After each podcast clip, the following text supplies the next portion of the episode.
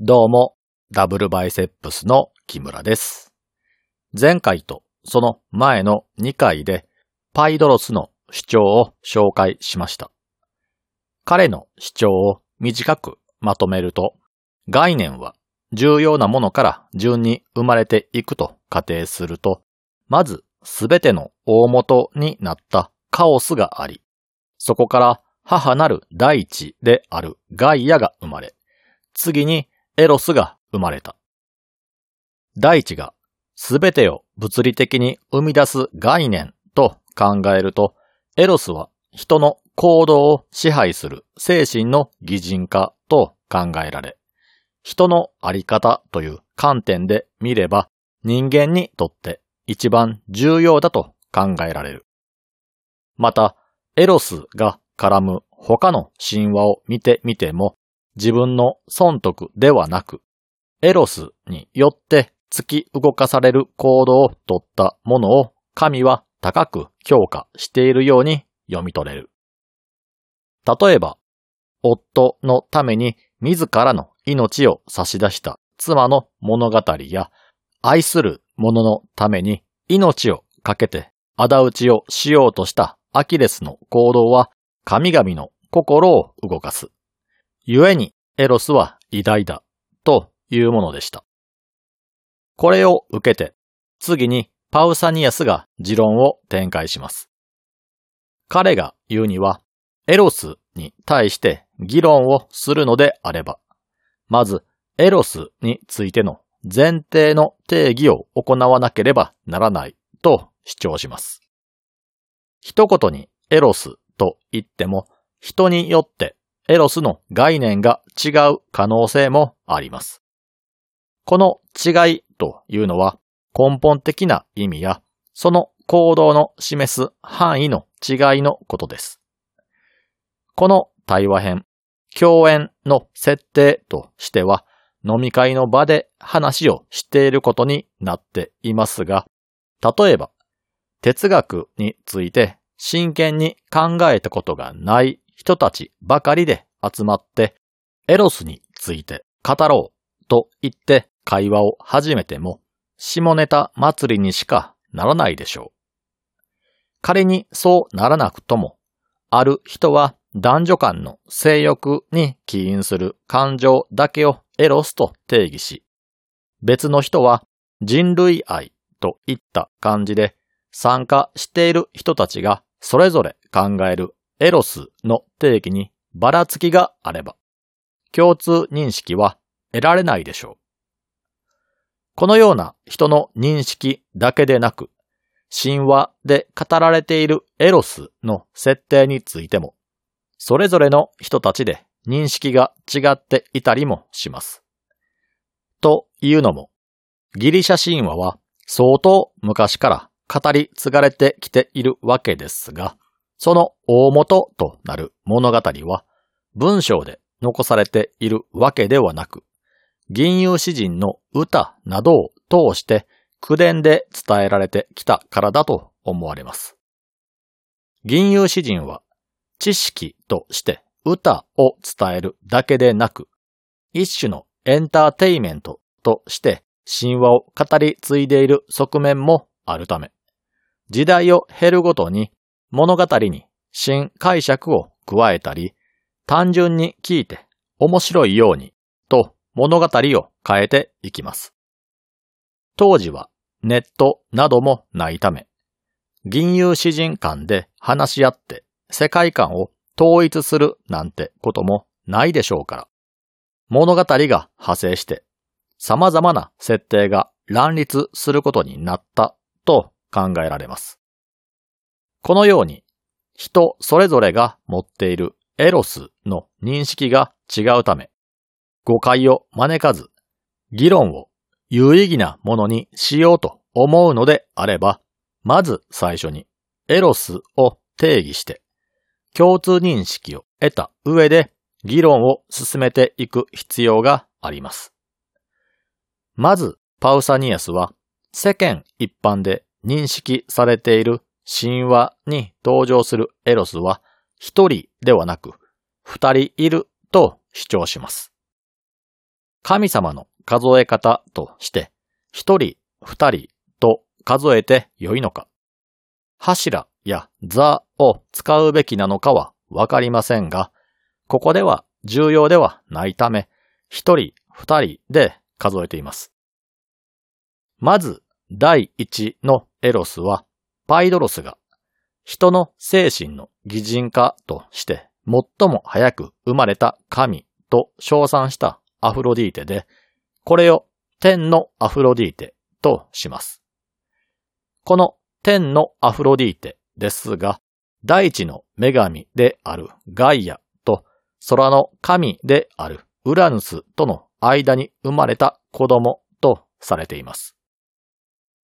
ここでいきなり登場したウラヌスとは何なのかと思われる方もいらっしゃるかもしれませんが、ウラヌスはガイアの最初の夫で空の神様です。もともとこの世の唯一の概念だったカオスから大地が分離して生まれた際、大地とそれ以外の部分が同時に生まれることになります。簡単に言えば、地面とその上の空間に分かれるわけです。地面を母なる大地であるガイアとし、地面の上に広がる空間をウラヌスとする。空から雨が降ることで大地には様々な生命が生まれるため、女性の上に男性が覆いかぶさっているような感じで世界を捉えたんでしょう。その両者から生まれた子供がアフロディーテとされています。この子供という表現ですが、実際の出産とは微妙に違っていて、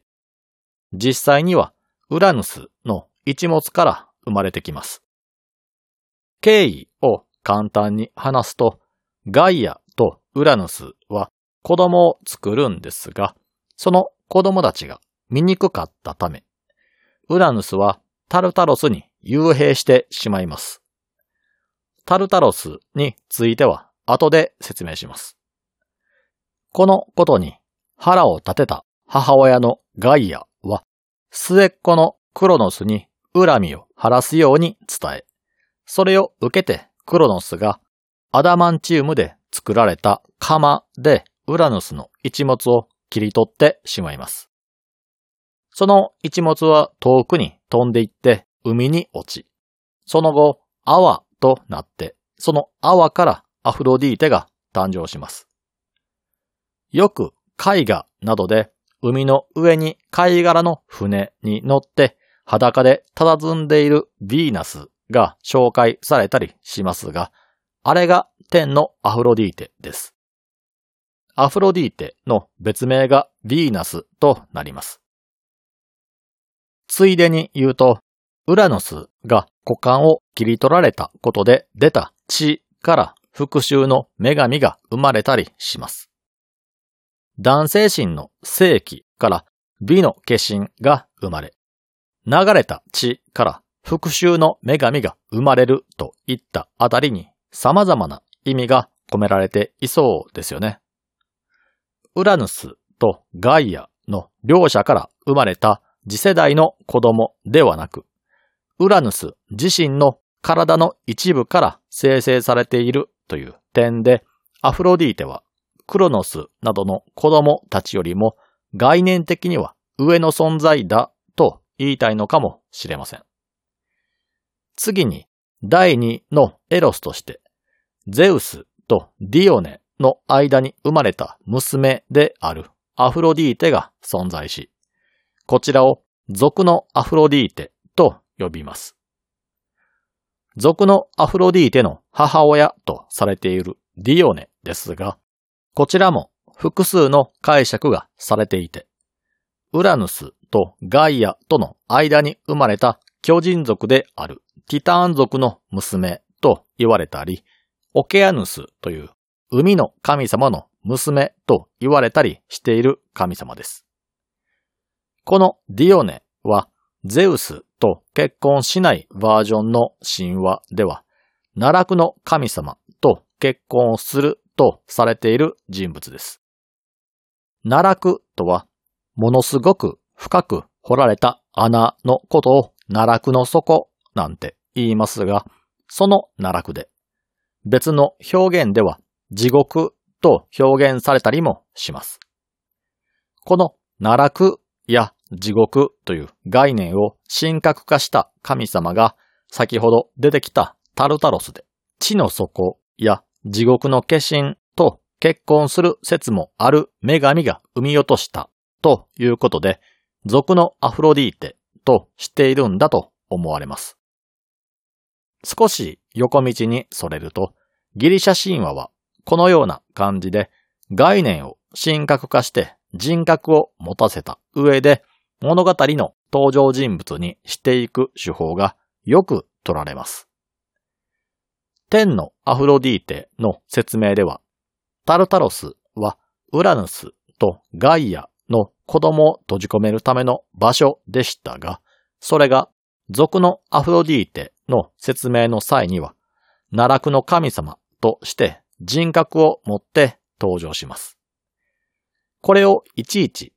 この物語では場所の概念だけれども、この部分ではキャラクターといった感じで解釈しようと思うと混乱の元なので、ギリシャ神話の特に神々が中心になる物語の部分では普通の物語として読まない方が良いと思います。捉え方としては概念同士のやりとりや足し算、引き算と考えた方が良いと思います。例えば、ウラヌスにしても、クロノスにしても、ゼウスにしても、自分の子供が新たな王となるという予言を受けて、権力を奪われないために、自分の子供を丸飲みにしてしまうという話があります。これは単純に権力欲の話だけを描いていると捉えるのではなく、一旦分離した概念が再び一つになったといった感じで捉えた方が理解しやすいと思います。例えば、ゼウスについての話をすると、ゼウスも先の王であるウラヌスやクロノスと同じように、子供によって王座を奪われるという予言を授かり、自分たちの子供をすべて丸飲みにします。しかし、その後、ゼウスの頭が割れ、その中から完全に武装した形で女神アテナが誕生します。格好が武装しているというのは、アテナが軍事力を司る女神を表しているんですが、ゼウスの頭から生まれる理由は概念的な考え方をした方が理解しやすいです。同じ軍事力を司る神としては、軍神アレスなども存在しますが、アテナと彼で違う点は性別だけなのかというと、そうではありません。アテナはゼウスの頭から生まれてくるというのが決定的な違いとなります。具体的にどのように違うのかというと、知性の有無です。頭というのは知性を司る部位です。アテナが全知全能であるゼウスの頭から生まれたということは、ゼウスが持つ知性を受け継いでいると考えられます。つまり、アレスは知性を持たない武力で、アテナは知性が宿っている武力という見方ができるわけです。同じようにゼウスを親に持つ武力の化身であるアレスとアテナが争って、優劣がはっきりとする場合、その差は知性の差ということになります。このような感じで神話に登場する神々の物語は単純なストーリーとして受け止めるのではなく、それぞれの概念がどのように関係し合っているのかを考えながら読み解いていくとわかりやすくなると思います。話を戻すと、美の化身としては、天のアフロディーテ俗のアフロディーテが存在するわけですが、パウサニアスが言うには、両者が等しく素晴らしいわけではなく、称賛すべきなのは天のアフロディーテだけだと主張します。理由を話す前に、まず前提条件として、行動そのものに善悪というものは存在しません。このことは以前、ゴルギアスという別の対話編を取り扱った際にも紹介しました。人が起こす行動はすべて目的を達成するための手段でしかないんですが、手段の善悪は目的の善悪によって決まります。つまり、同じ行動を取ったとしても、最終目的が悪であれば行動も悪になるし、良い目的のために行われる行動であれば善になる行動になるということです。例えば、人に親切にするという行動そのものに善悪はなく、人助けがしたいという目的で行われる行動は良い行動になり、親切な行動を取ることで信用を得て、最終的にお金を騙し取ろう考えて行う親切な行動は悪になるということです。これはエロス、愛にも当てはまることで、行為が正しく行われるのであれば美しいものとなり、不正に行われるのであれば、たとえ同じ行動だったとしても、それは醜いものとなります。では、どのようなものが俗のアフロディーテで醜いものとされるんでしょうか？パウサニアスが言うには、俗のアフロディーテに属する愛情というのは、少年に向けられる愛情ではなく、女性に向けられる愛情であり、精神ではなく肉体を愛する。そして、優れた知性を持たない愚かなものを好むことと定義します。なぜこれらを動機とした愛情が悪なんでしょうか？パウサニアスによると、俗のアフロディーテはゼウスとディオネという男女の間に生まれた子であるため、男女の性質を持って生まれてしまいました。一方で、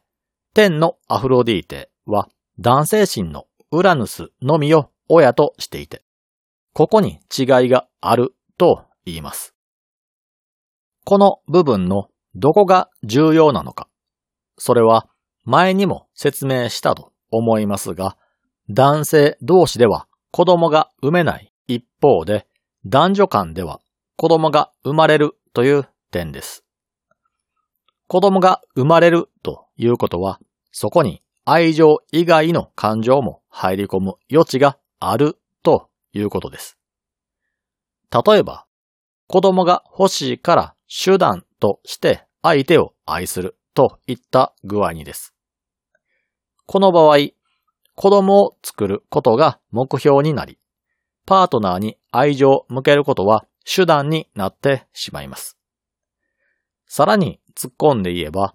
子供を育てるのなら裕福な相手の方が良いとか、家柄が良い方が良いなどと条件を追加していくと、愛情以外の部分の比重が重くなっていってしまいます。また、生物として人間を見る場合、種として存続するためには子供を産んで世代をつなげていくことが重要になります。そのため、男女間の成功では、本能的な快楽や満足度付加されると考えられます。理性よりも本能から来る満足感や快楽といった肉欲を優先させるような人は、人の理性面に惹かれることはないため、簡単に行為に至ることを優先して、できるだけ知性の低い人を選ぶ傾向にあります。プロメテウスの神話によれば、人間が他の動物と比べて優れている点は知性のみとされていますから、その知性に惹かれずに動物的な快楽に惹かれて行動を起こすというのは良い行動とは言えないということでしょう。もう少し具体的な例で説明すると、人柄や知性に惹かれてその人を愛し、その人物に愛を宣言して相手を射止めようと努力する行為は美しい行為と言えます。人柄に惚れた。人間性が好き。あの人を尊敬している。だからあの人のことが好きで、あの人と両思いになりたい。と周りに宣言し、その人を射止めるために必死に努力する人がいた場合、周りの人は応援するのではないでしょうか。では、なぜその恋する人を応援するのかといえば、その行為そのものが美しいからです。その一方で、あの人の持っている財産が欲しい。あの人と結婚して家柄や人脈を得たい。今、ムラムラしているので、適当なことを言えばついてくるような相手で良いから抱きたいと宣言し、それをせっせと実行する人を見た場合はどうでしょうか？金持ちや良い家柄の人の前では媚びへつらって、何とかして金や地位を手に入れようとする人物を見たり、すぐに抱けそうだからという理由だけでだらしのない人を手当たり次第ナンパしている人を見たとすると、大抵の人は軽蔑するのではないでしょうか。なぜ軽蔑してしまうのかといえば、財産や地位や快楽を前にひざまずくという行為そのものが醜い行為だからです。大抵の場合は、人が誰かに愛情を持ち、恋仲になるために努力するとき、その理由を周りの人間に宣言して伝えた上で行動に移すなんて人はいません。そのため、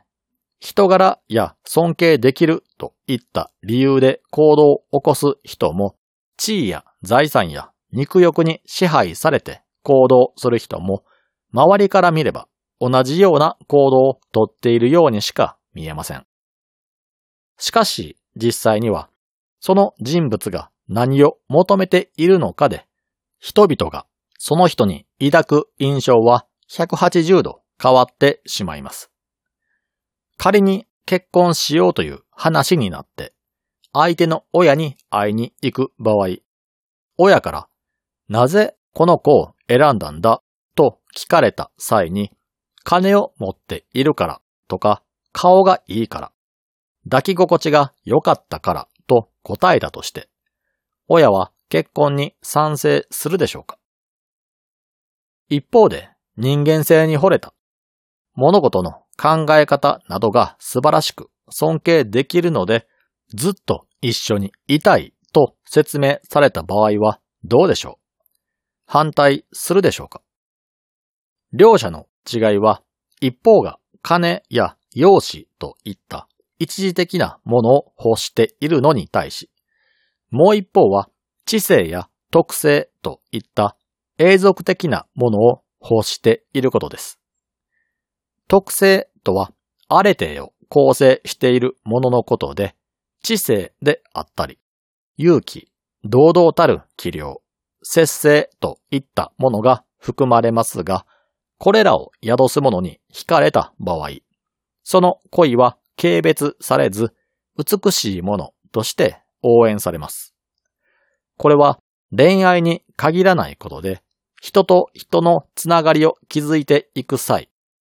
金や地位を目的として近づいていく人よりも、特性を備えた人間性に惹かれたと言って近づく方が好感を持たれるでしょうし、信用もされるでしょう。このようにエロスは二つの種類があり、一方は尊いものであるが、もう一方は醜いものであるというのがパウサニアスの主張となります。この後、エルクシマコスが別の視点でエロスを解釈するんですが、その話はまた次回にしていこうと思います。それでは皆さん、さようなら。